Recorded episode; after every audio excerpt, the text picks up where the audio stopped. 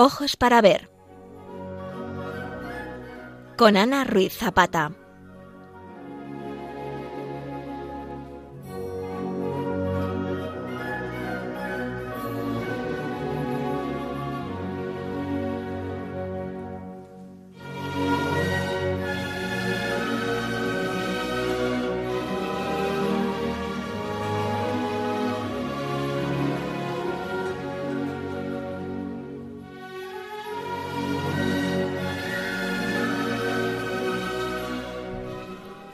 Buenos días, queridos oyentes de Radio María.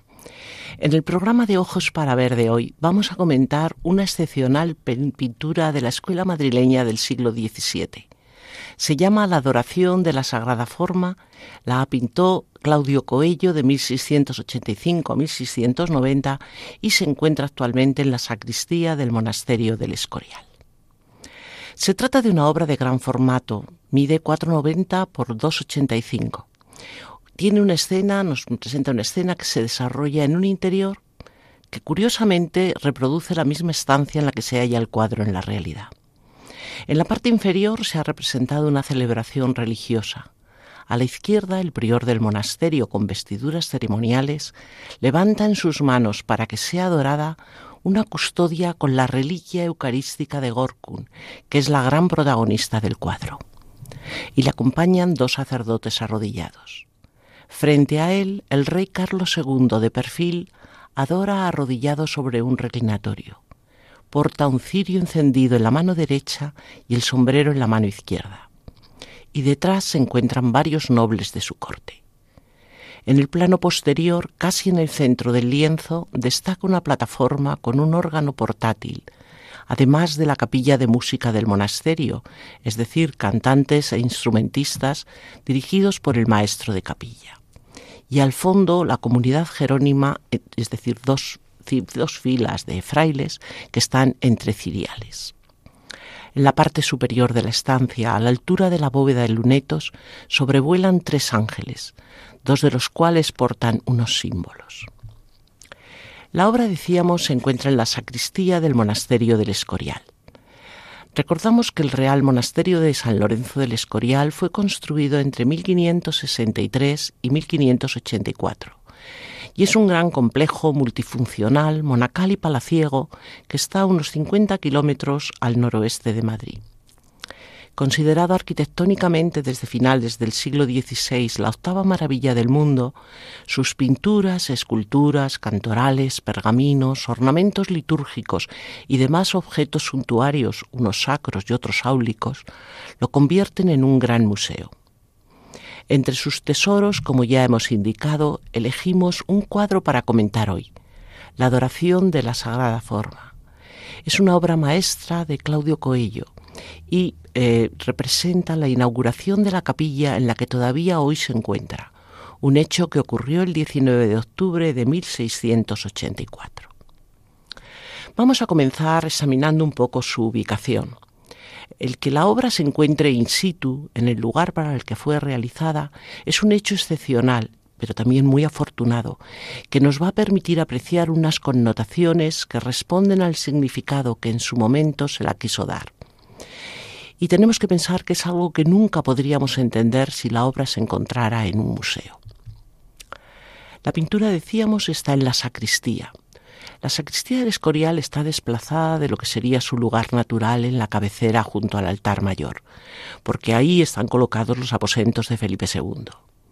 Y por eso se ha desplazado a la parte oriental del patio de los reyes, Va precedida por una antesacristía donde hay una bella fuente o lavatorio y esta antesacristía, mediante un largo pasillo, va unida al presbiterio. La sacristía es una gran sala, tiene 30 metros de largo por 9 de ancho, porque tenemos que tener en cuenta que la orden jerónima que ocupó en su origen el monasterio era muy numerosa. Tiene un pavimento marmóreo y va cubierta con una bóveda de lunetos, decorada al fresco con motivo de grutescos.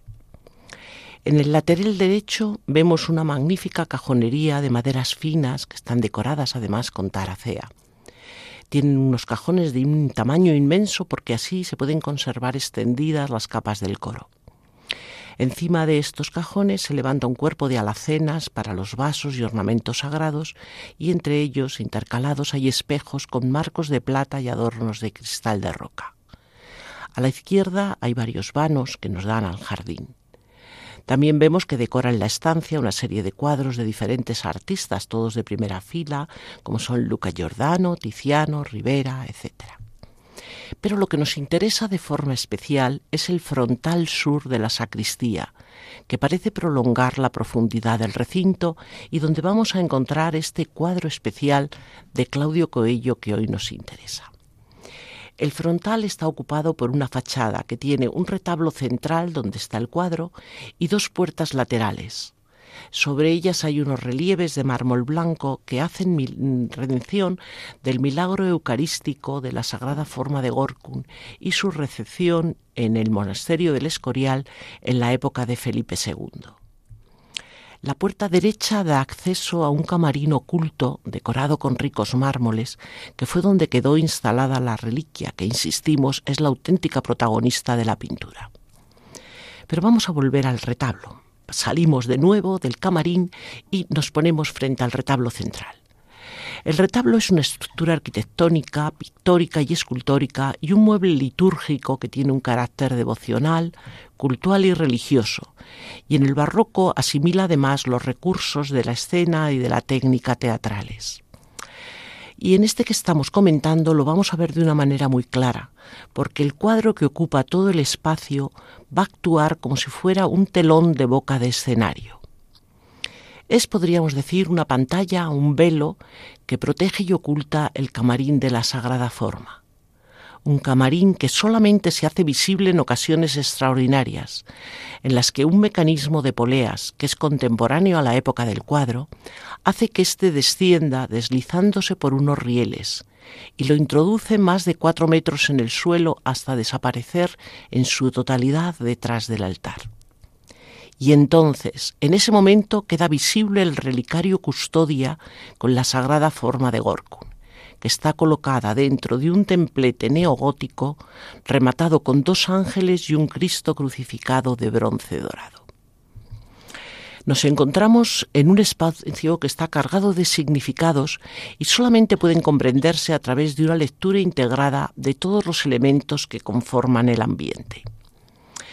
En primer lugar, nos damos cuenta de la policromía y los materiales que componen el retablo y que atraen al espectador desde la entrada de la sacristía. Los fuertes colores contrastados, blancos, dorados, rojos y grises, así como sus calidades que son muy diferentes, hay mármoles, jaspes, bronces dorados, y sus diversas tonalidades y brillos, invitan al espectador a acercarse.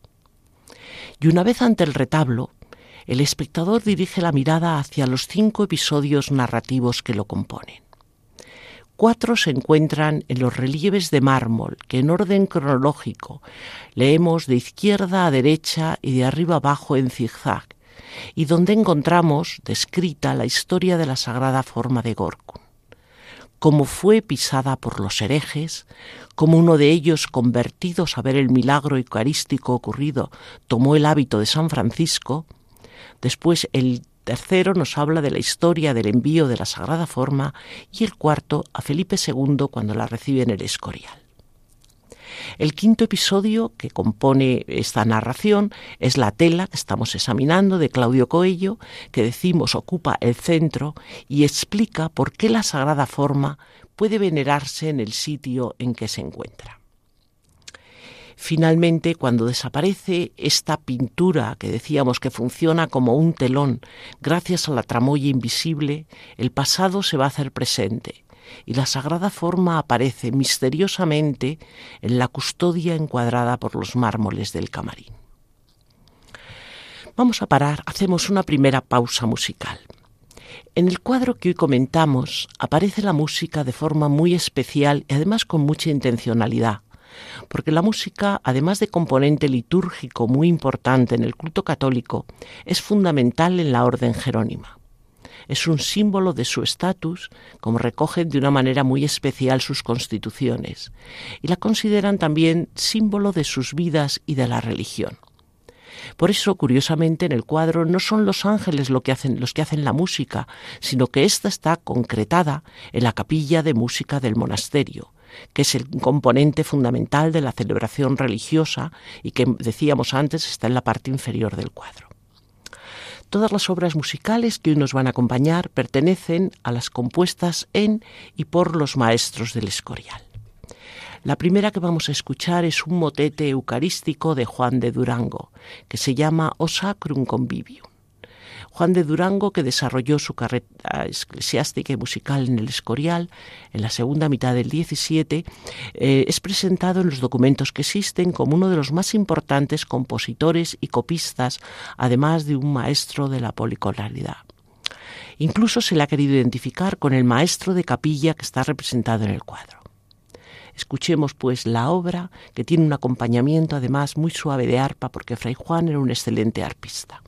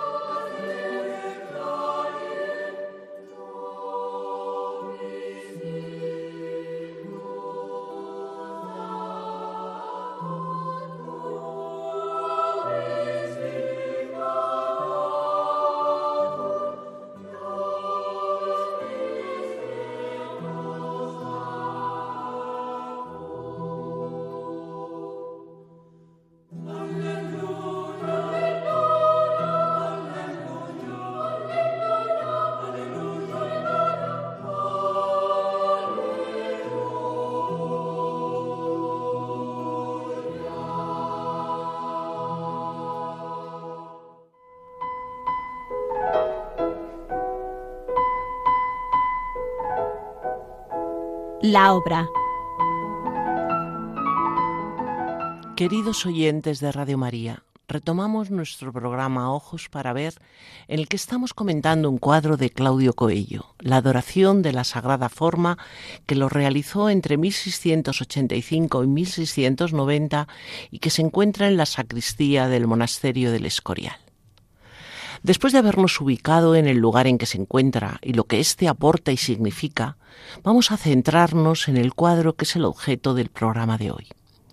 Decíamos que la obra tiene grandes dimensiones, casi 5 por 3 metros, y es una de las mejores realizaciones de la pintura española y desde luego la obra maestra de Claudio Coello. También es un ejemplo del gran cuadro de altar que triunfó en España en la segunda mitad del siglo XVII y que sustituyó al retablo compartimentado que era propio de la tradición española y aún perduraba en la primera mitad del siglo. La escena, que se desarrolla en la misma sacristía, reproduce a modo de espejo la ceremonia que tuvo lugar en el año 1684, cuando se trasladó la sagrada forma desde el altar de reliquias de la basílica hasta este emplazamiento. Está enmarcado por un cortinaje recogido en la parte superior como si fuera también el telón de un teatro, y en él aparece una filacteria con un texto cargado de significación. La mesa real ofrece delicias para reyes. El artista nos cuenta una bella historia, pero ha podido hacerlo de forma excelente gracias a su creatividad y sobre todo a su maestría técnica. Y esto lo vamos a corroborar mediante un análisis formal que apoyamos tanto en el testimonio del artista y de los tratadistas de la época como en los estudios científicos que se han realizado en trabajos de restauración de la pintura. Según indicábamos, el cuadro es muy grande, por eso, para realizarlo, y como es habitual en los pintores barrocos españoles, ha elegido la técnica de óleo sobre lienzo, porque este es un soporte más práctico que la tabla cuando se trata de composiciones grandes. El tejido que se ha utilizado es lino con ligamento de sarga, el llamado mantel, y va sobre un bastidor de madera. La pintura al óleo siempre exigía, para, restar porosidad a la tela, una preparación que los pintores barrocos decían, llamaban aparejar el lienzo. Pues bien, este aparejo lleva estos pasos. Primero se ha aplicado agua cola y encima la gacha, que el tratadista palomino describe como una pasta de harina de trigo bien cernida, cocida con agua de miel y algo de aceite de linaza. Pero es un aparejo de poco grosor. Sobre él va la imprimación, es decir, la capa que va a estar en contacto con la pintura y que es el fondo de la misma, que tiene un color pardo rojizo. El procedimiento empleado por la escuela veneciana con fondos de rojo bolo se había popularizado mucho en la pintura barroca y definió la escuela madrileña del siglo XVII. Por eso la encontramos aquí en esta obra. Y como decíamos antes, es sobre este fondo para el que se aplicó la pintura directa vamos a encontrarnos que la factura y el toque se caracterizan por una pincelada suelta, pero con efectos de, de textura que se han hecho a base de pincel y de empaste. Claudio Coello es un gran dibujante. Dice Palomino que por mejorar un contorno daría 30 vueltas al natural. Sin embargo, la línea cerrada no es protagonista en el cuadro no encontramos contornos duros de dibujo, porque las formas, que son muy precisas, están modeladas con color, un color constructivo que utiliza la técnica veneciana llamada manchas y borrones. En la vista cercana, este procedimiento hace que los objetos representados se nos, no sean fácilmente reconocibles, pero estas manchas y borrones favorecen mucho la percepción ilusionista a una cierta distancia. El uso del color se ha basado en la modulación del mismo, con variación de un color hacia los análogos, es decir, a los cercanos dentro del círculo cromático. Y ha logrado una amplia gama tonal utilizando principalmente el blanco, el negro y pigmentos de tierras naturales como son el ocre, siena tostada, la sombra tostada, el marrón español. Por supuesto, ha empleado también el azul, el verde, las modificaciones finales del color se han realizado a partir de las veladuras sobre la base opaca seca y se han hecho sobre todo con verde, verde cobre y con laca roja. La escena tiene una bellísima luz que se introduce por los lunetos e ilumina de forma natural todo el cuadro. Es una luminosidad cromática muy vibrante y cálida y crea un ambiente que podríamos decir casi tiene dorados. Técnicamente estas luces se han realizado con blancos opacos y empastados que le dan más relieve. Y las sombras se han trabajado aplicando tintas oscuras sobre la base y también a través de las veladuras. Eh, las figuras son tridimensionales. Su modelado se ha hecho a partir de un claro oscuro, pero partiendo siempre de la tonalidad. La obra muestra un precioso sentido del espacio, Está situada en el fondo de la sacristía y decíamos que el espacio pintado es como la prolongación del espacio real del recinto. porque el artista ha representado en el cuadro una serie de arcos en profundidad que repiten la misma decoración de la bóveda con lunetos que presenta en la realidad de la estancia. Los elementos se han dispuesto conforme unas líneas de perspectiva que confluyen en un punto descentrado a la derecha a un tercio aproximadamente de la altura de la obra. Ubicado además en el primer plano, en la zona inferior izquierda, aparece un grupo de figuras cuya función en la obra es dirigir el ojo del espectador hacia el interior de la composición. Es lo que en el lenguaje artístico denominamos un repoussoir y respecto a ellos podemos apreciar la sucesión de hasta cuatro diferentes planos de profundidad que son sugeridos por la imbricación de las formas, las interposiciones parciales, la disminución de los tamaños. A partir de esto se va creando la ilusión de que lo que se sitúa al fondo, que es la comunidad jerónima y la misma arquitectura, han retrocedido por efecto de la distancia. Pero a la vez que estos recursos, que son los propios de la perspectiva lineal, reconocemos también la preocupación por la perspectiva aérea, porque los elementos representados en el lienzo se van difuminando a medida que se alejan del espectador, por efecto del aire interpuesto, lo que nos recuerda la pintura de la atmósfera que vemos en los cuadros de Velázquez. La composición es reposada, contenida, equilibrada, como corresponde a la solemnidad de la escena. Está ajustada a las proporciones armónicas. Aquí podemos encontrarnos las medidas de la sección áurea y del formato áureo o doble áureo. Y las figuras se han dispuesto en función de una trayectoria diagonal, algo que es muy barroco y que evita así frontalismos que podrían ser monótonos. Dominan las verticales, que están marcadas por los cirios, por la misma custodia y la posición de los personajes, y también las horizontales, el reclinatorio real, el órgano del fondo, la moldura de arranque de la bóveda, pero las curvas de los vuelos angélicos de la parte superior aportan una nota de dinamismo. El equilibrio visual está perfectamente resuelto con la distribución de las figuras, de los colores y de la luz. En la parte superior nos ha colocado las alegorías y es una parte, esta parte superior tiene una cierta supremacía. En la parte inferior, dado el número de personajes que complica la composición, el artista lo que ha hecho ha sido contraponer a las zonas más ocupadas zonas de vacío. Esto lo podemos apreciar muy bien en las dos figuras, digamos, de mayor relevancia, que son la custodia y el rey, que tienen, repetimos, en su torno una zona de vacío que las destaca.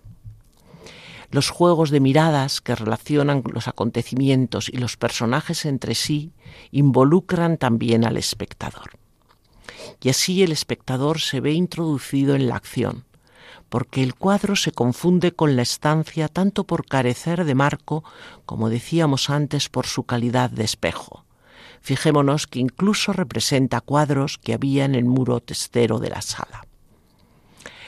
La forma de expresión que encontramos aquí en esta obra es figurativa y realista, y combina el ilusionismo con el más estricto realismo, aunando la pompa teatral y escenográfica con el interés por lo concreto. La escena inferior es un conjunto de retratos de la sociedad nobiliaria de la época.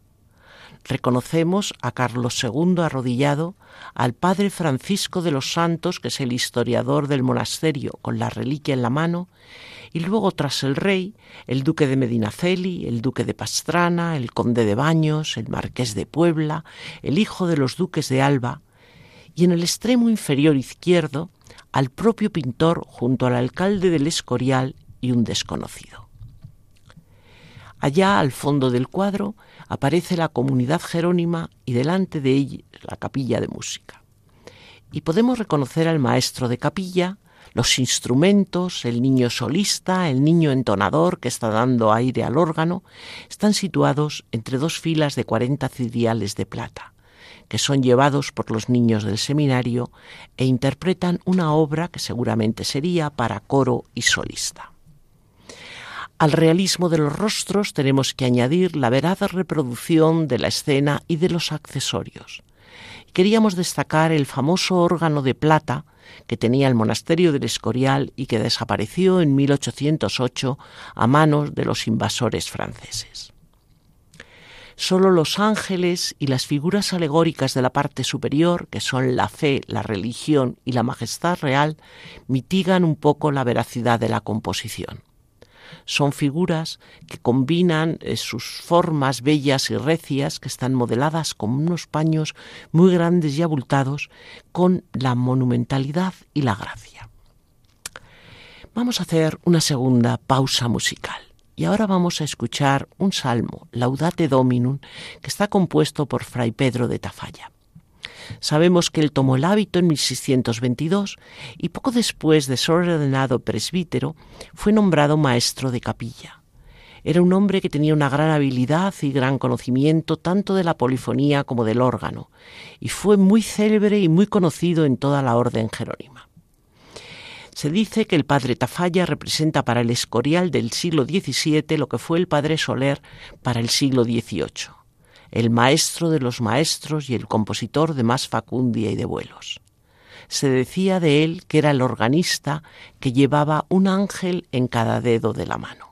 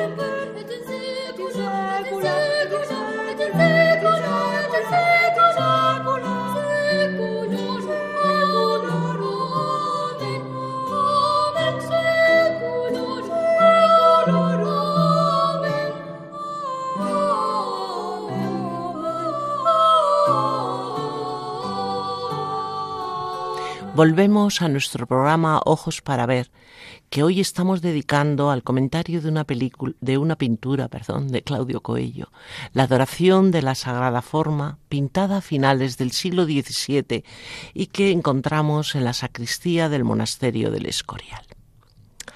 La idea del cuadro Ahora vamos a hablar un poco de, qué nos está contando exactamente el cuadro, vamos a profundizar en ello. La idea procede de Fray Francisco de los Santos, que fue prior de 1681 a 1687 y autor de una obra en la que describe la ceremonia de 1690. El padre Santos era también músico, maestro de capilla, compositor, poético. Expresa lo religioso con sinceridad, sin empaque ni vanagloria, pero a la vez tiene una profunda carga de simbolismo y también de moraleja. La pintura hace referencia, en primer lugar, a dos hechos históricos. El primero fue el acto de contrición del rey Carlos II y su corte el 19 de octubre de 1684 por la ofensa que habían realizado a los frailes del monasterio cuando por orden del rey se detuvo a Fernando de Valenzuela que se había refugiado en el Escorial. Los nobles dirigidos por el duque de Medina Sidonia quebrantaron el derecho de asilo, asediaron el monasterio y lo profanaron después, vejando a los monjes y dejándose además eh, llevándose al proscrito. En consecuencia, fue dictada una excomunión por el prior del Escorial. Para espiar la culpa y para que se levantara la excomunión, los culpables tuvieron que demostrar su arrepentimiento. Para eso tuvieron que ir a San Isidro descalzos y sin capa ante el gentío. Tengamos en cuenta que eran gente de muy alta alcurnia y además completaron el acto de desagravio con la entrega al monasterio de una alhaja, que era un reloj preciosísimo, que se convirtió en custodia para la sagrada forma de Gorkun que se conservaba allí desde la época de Felipe II. El rey se comprometió además con los nobles a construir un nuevo altar para la reliquia. Podríamos preguntarnos ¿y por qué se eligió precisamente esta reliquia? Podría haberse elegido cualquier otro, cualquiera otra, porque Felipe II tenía una inmensa colección de reliquias en el Escorial. Pero tenemos que tener en cuenta mm, dos cosas, dos circunstancias. Primero, porque el culto y veneración a la Eucaristía por parte de la Casa de Austria era algo proverbial desde el siglo XIII. Y en segundo lugar, porque una vez que había sido proclamado rey en el año 1675 Carlos II, y siendo un devoto creyente, él visitó el monasterio del Escorial. Entonces le enseñaron la reliquia y al conocer los detalles y la historia, dicen que sintió al punto una gran devoción por ella. Bien, segundo acontecimiento histórico que interesa para comprender el cuadro es el solemne traslado de esta reliquia a la sacristía que se realizó el 19 de octubre de 1684 en presencia de monjes y los aristócratas protagonistas de los hechos. El rey se emocionó con la escena, hasta tal punto que decidió que el nuevo altar llevase en el retablo un lienzo que conmemorara tan emotiva función. Por eso, en 1690, cuando acabó el nuevo retablo, para que el que se hizo el cuadro, se repitió la brillante ceremonia. Bien, la obra también tiene una importante carga simbólica. Según Jean Bermúdez, las figuras que aparecen sobrevolando la parte superior representan el amor divino, la de la izquierda que lleva un corazón, la religión, la que está en la parte central, y la majestad real, la que está a la derecha, que lleva un cetro y águila y se corresponden exactamente con los grupos de la parte inferior, que son la Eucaristía, la Orden Jerónima y el Rey. Pero a nosotros, como a los personajes representados en el cuadro, lo que nos interesa de una manera especial es su componente devoto, el milagro que refleja la venerable reliquia de la Sagrada Forma, un milagro que ocurrió en 1572 en Gorkun, una ciudad del norte de los Países Bajos. Para comprender la historia de la Sagrada Reliquia se requiere en primer lugar adentrarse en un preciso contexto histórico. Los Países Bajos eran una posesión española desde el reinado de Carlos V. La penetración del luteranismo a partir de 1518 provocó los primeros enfrentamientos porque el emperador inició su persecución por todos los medios y la resistencia creció en los años 30 con el particularismo político y fiscal de estas provincias, que estaban además descontentas con una política imperial que en buena parte financiaban ellas. La cosa de momento no llegó a más gracias a la hábil política de la gobernadora María de Hungría, que era hermana del emperador Carlos. Era una mujer de alta calidad moral y de una notabilísima habilidad política y administrativa que se reconocía en el seno de la familia de los Habsburgo. La consideraban como la mayor inteligencia de todos ellos. Pero, sin embargo, ni a pesar de sus dotes, ella pudo frenar la expansión del calvinismo desde mediados de siglo. Cuando Felipe II llegó al trono en 1556, fue vista eh, fue visto como un monarca extranjero. Tengamos en cuenta que Carlos había nacido en Gante. De hecho, todavía en los Países Bajos, eh, vamos, en Bélgica se nos dice que era de allí, que no era español, ¿no? De por nacimiento, evidentemente no lo era. Pero en cambio Felipe II sí que había nacido en España y estaba implantando unos métodos de gobierno que eran bastante más absolutos. Entonces le consideraron un monarca extranjero que les obligaba a una dependencia. Por otra parte, su firme posición contrarreformista contribuyó a aumentar el malestar al incrementar la ofensiva católica frente al calvinismo. La alta nobleza que vio reducida su importancia y que se desoía en sus peticiones de tolerancia religiosa y autonomía política, pues lideró desde 1566 los primeros disturbios que además tuvieron una gran agresividad anticatólica. Aquí tenemos que contar con la actividad de los piratas, unos piratas que andaban por aquella zona que se llamaban los Gueux o mendigos del mar, que se convirtieron en aliados, mercenarios de los rebeldes y atacaron las costas, obstaculizando las comunicaciones con la península ibérica.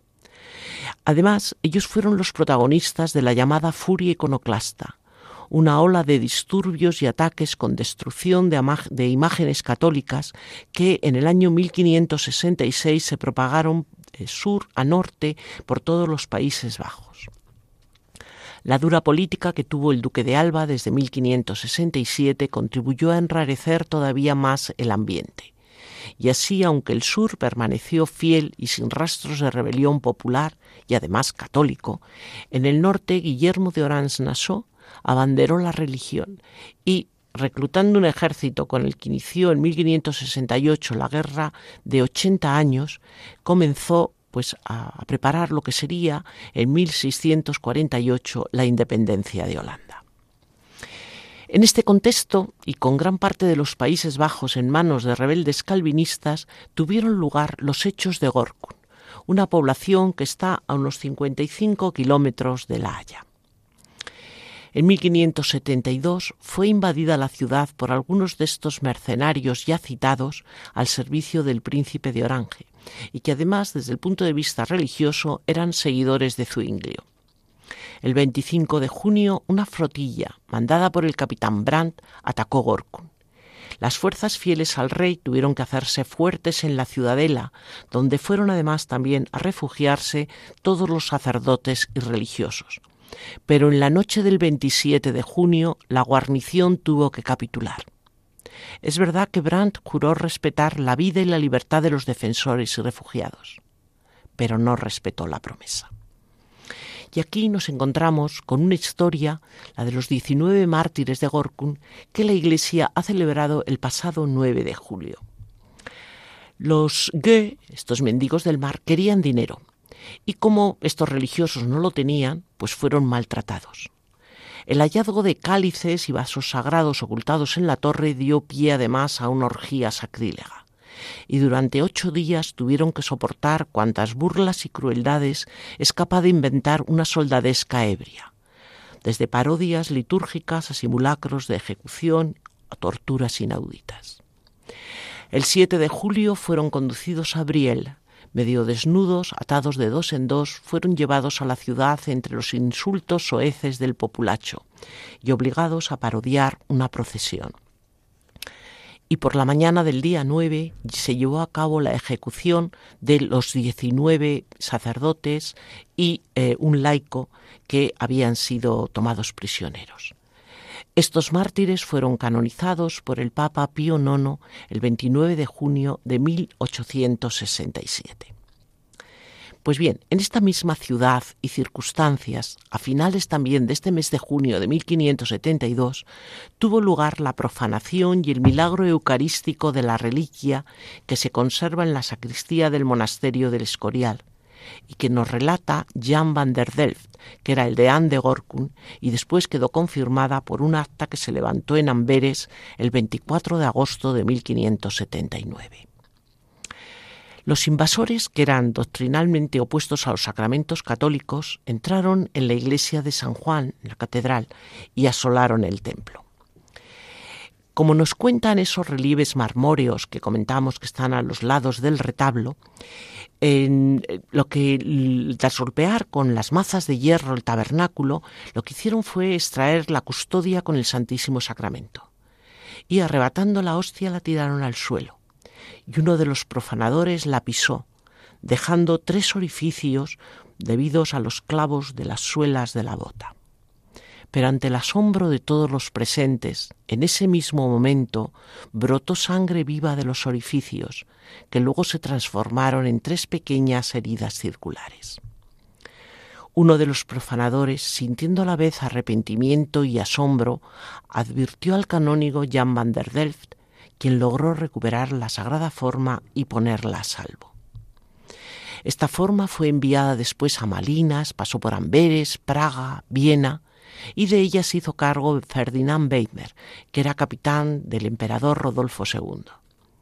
Finalmente la reliquia fue adquirida por Felipe II y llegó a España el 7 de noviembre de 1597, quedando depositada en uno de los relicarios de la basílica del monasterio. Para este momentete de escucha, este momento especial, hemos elegido una composición que se llama O inefable sacramento. Era tan habitual que se la conocía eh, dentro de la orden jerónima como alabado. Se cantaba en todas las exposiciones eucarísticas después del Tantum Ergo. Según el cronista de la ceremonia, que está reflejada en el cuadro, también fue cantada por la capilla de música en el exacto momento que representa este lienzo. La composición musical corresponde al padre Tafalla, quien con la habitual distribución de voces incorpora acompañamiento de arpa.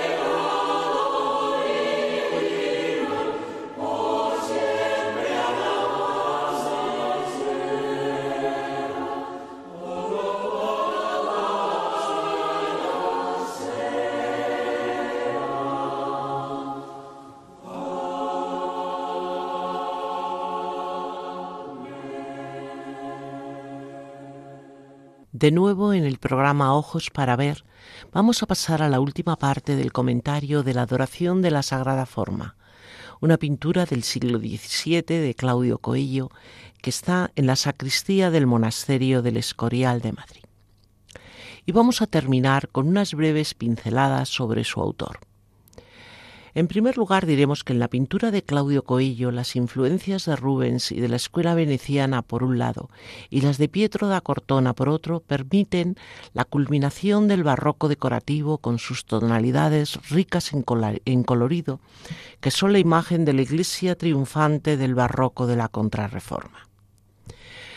Por la maestría que tiene en su ejecución, el pintor se encuadra en la escuela madrileña surgida a lo largo de los reinados de Felipe IV y Carlos II, como un resultado del poder aglutinante de la corte.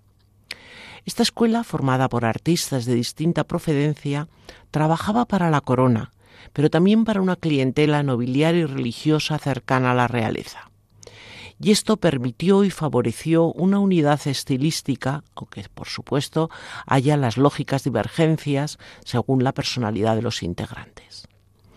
Claudio Coello se sitúa en la tercera generación, constituida por artistas posteriores a Velázquez y coetánea del reinado de Carlos II.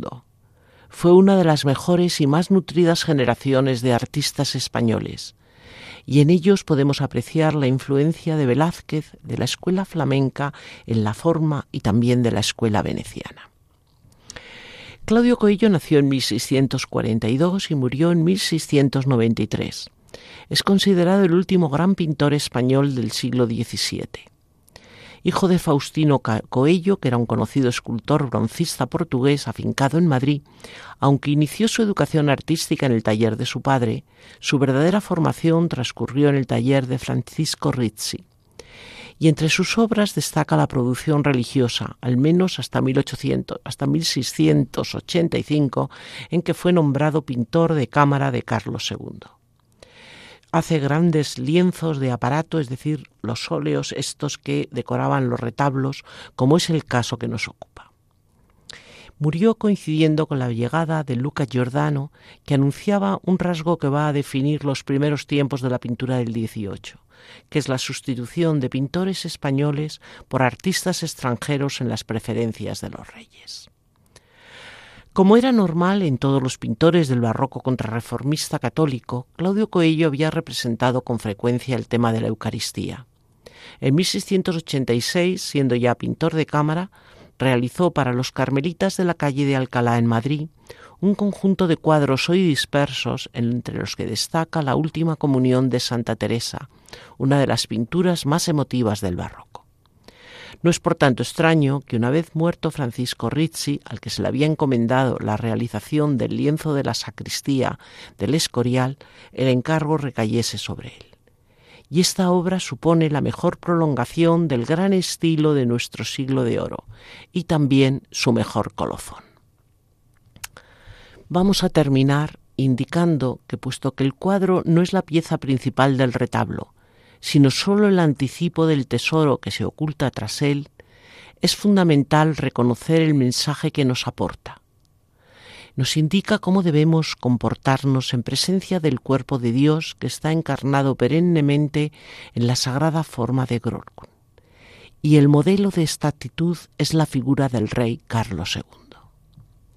Por eso, en el momento que se acciona la tramoya, que va a descubrir la reliquia, por efecto del dispositivo mecánico del retablo, el fiel, justo antes de que desaparezca el rey tras el altar, acaba también postrándose. Y al arrodillarnos, como hace el soberano, nos viene a decir el cuadro que no nos humillamos sin motivo, sino que sencillamente reconocemos la posición de aquel que está por encima de nosotros, porque no hay un lugar más alto ni más grande que estar a sus pies.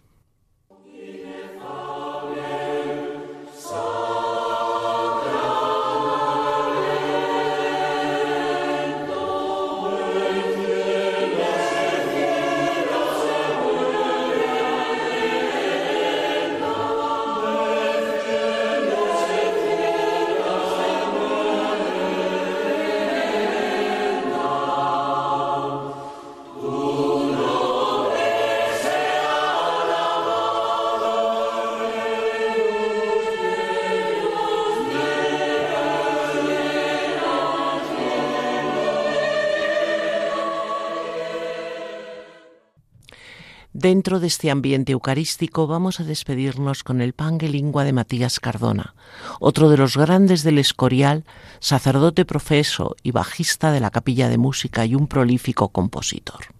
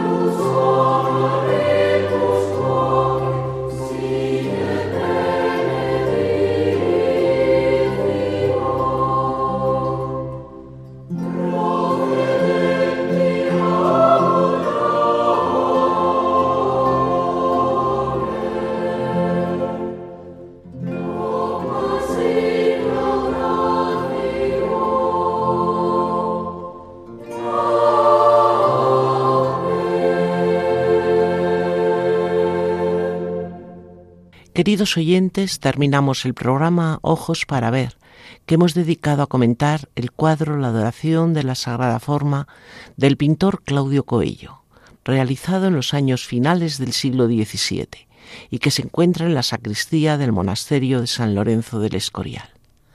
Ha conducido el programa Ana Ruiz Zapata. Si desean volverlo a escuchar, les recordamos que pueden hacerlo en el podcast correspondiente al programa del día de hoy. Y si quieren alguna aclaración o puntualización, pueden escribir a ojos para ver siete, siete en número, arroba radiomaria.es. Nos despedimos deseándoles todo tipo de bendiciones y les invitamos a seguir escuchando Radio María, la radio de nuestra Madre.